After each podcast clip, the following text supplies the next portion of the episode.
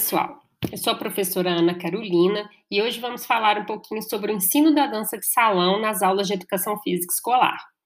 Como vimos no documentário 200 anos da dança de salão no Brasil, a dança social ou dança de salão era praticada por casais em reuniões sociais e surgiu na Europa, na época do Renascimento.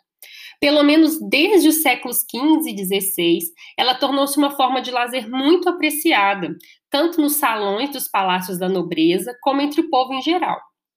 A dança de salão chegou ao Brasil trazida pelos colonizadores portugueses ainda no século XVI, e mais tarde pelos imigrantes de outros países da Europa que para cá vieram. Num país como o Brasil, com tão fortes e diferentes influências culturais, não tardaram a se mesclar contribuições dos povos indígenas e africanos, num processo de inovação e modificação de algumas das danças europeias importadas, bem como de surgimento de novas danças, bem brasileiras. Em 1808, a corte portuguesa transferiu-se para cá e trouxe consigo muitos dos gostos e hábitos sociais europeus daquela época, inclusive as danças que estavam na moda e o costume dos bailes frequentes. Professores de dança europeus, principalmente os franceses, eram contratados para manter os membros da nobreza brasileira em dia com as danças que estavam na moda nas mais importantes capitais europeias. Por definição, as danças de salão são aquelas dançadas aos pares, em contato, que desenvolvem estruturas de passos variados no salão, harmonizando-os em relação à parceria e à música, e deslocando-se normalmente no sentido anti-horário. Para Kátia Mari, Mari Volpe, estudiosa da dança, o ensino da dança de salão envolve técnica de postura para que cada um possa carregar o seu próprio corpo e organizar-se em função do outro, do parceiro, de execução de passos, porque cada ritmo tem suas próprias características e elas são expostas nos movimentos de conduzir e ser conduzida para que a sensibilidade e a percepção dos próprios movimentos e dos movimentos do outro possa ser compreendida. Além disso, a técnica de percepção rítmica para que os movimentos possam harmonizar-se à música, a história de cada ritmo e a sua evolução para análise da cultura de origem, a apreciação de danças para desenvolver a apreciação e criticidade, a etiqueta de salão que é um conjunto de comportamentos éticos com o objetivo de permitir que todo mundo possa dançar no salão, e a criação em dança, que é a oportunidade para a criação de passos e deslocamentos. Bastante coisa, né? Atualmente, com a publicação da Base Nacional Comum Curricular, a BNCC, a dança de salão passa a ter lugar de destaque na educação física, devendo ser abordada no oitavo e nono anos do ensino fundamental. Em relação às habilidades a serem trabalhadas pela dança de salão nas aulas de educação física, a BNCC estabelece: primeiro, experimentar, fruir e recriar danças de salão, valorizando a diversidade cultural e respeitando a tradição dessas culturas. Segundo, planejar e utilizar estratégias para se apropriar dos elementos constitutivos o ritmo, o espaço, os gestos das danças de salão.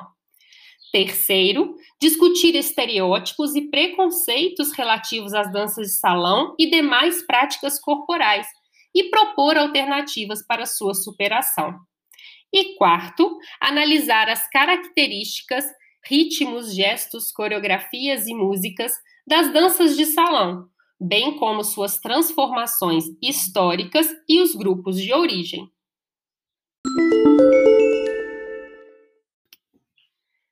Aqui peço licença a Arthur Mendonça, que em seu trabalho de conclusão de curso explica de maneira muito clara o que devemos desenvolver para cada uma das dimensões do conhecimento relacionadas à dança de salão. Em primeiro lugar, a experimentação. Trata-se de o aluno praticar e sentir com seu próprio corpo, no caso da dança de salão, como esse corpo se relaciona com o espaço, o ritmo, com o outro e consigo mesmo. São aprendizados que só serão alcançados por meio da vivência corporal, pelo envolvimento e efetiva experimentação. É importante que o professor cuide do ambiente para que as sensações geradas através das práticas sejam agradáveis ou pelo menos não sejam negativas a ponto de o aluno rejeitar a prática. A segunda dimensão é o uso e apropriação.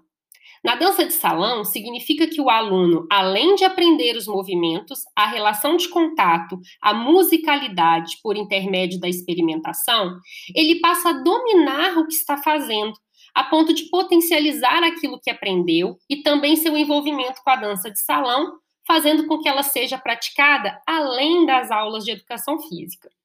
Em terceiro lugar, temos a fruição. Na dança de salão, diz respeito à apreciação estética das experiências sensíveis que essa prática gera em sua vivência. Falamos muito sobre isso em nossa disciplina Dança 1. Vocês se lembram? Vinculada à apropriação de conhecimentos que permite ao aluno desfrutar da dança 2, seja ele mesmo ou os outros realizando. Outra dimensão do conhecimento é a reflexão sobre a ação. Muito importante para a autonomia do aluno, pois se trata da reflexão que vai além daquela espontânea que se faz ao praticar uma atividade corporal.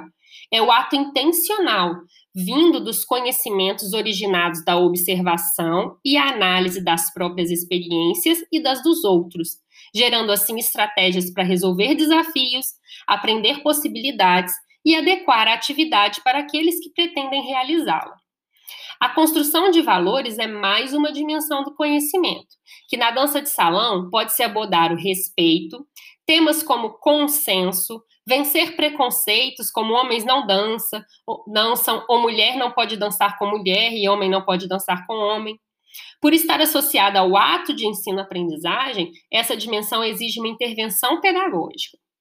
A próxima dimensão de conhecimento é a análise, e ela está ligada ao entendimento das características e funcionamento das práticas corporais através de conceitos necessários.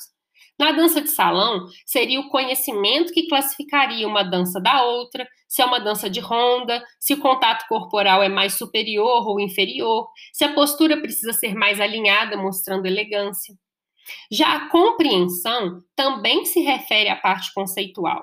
Contudo, nesse caso, trata-se da inserção da prática corporal no contexto sociocultural.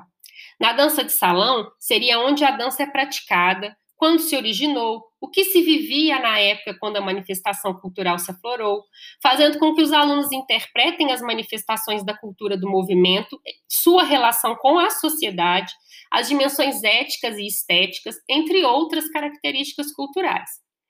Por último, e não menos importante, temos o protagonismo comunitário.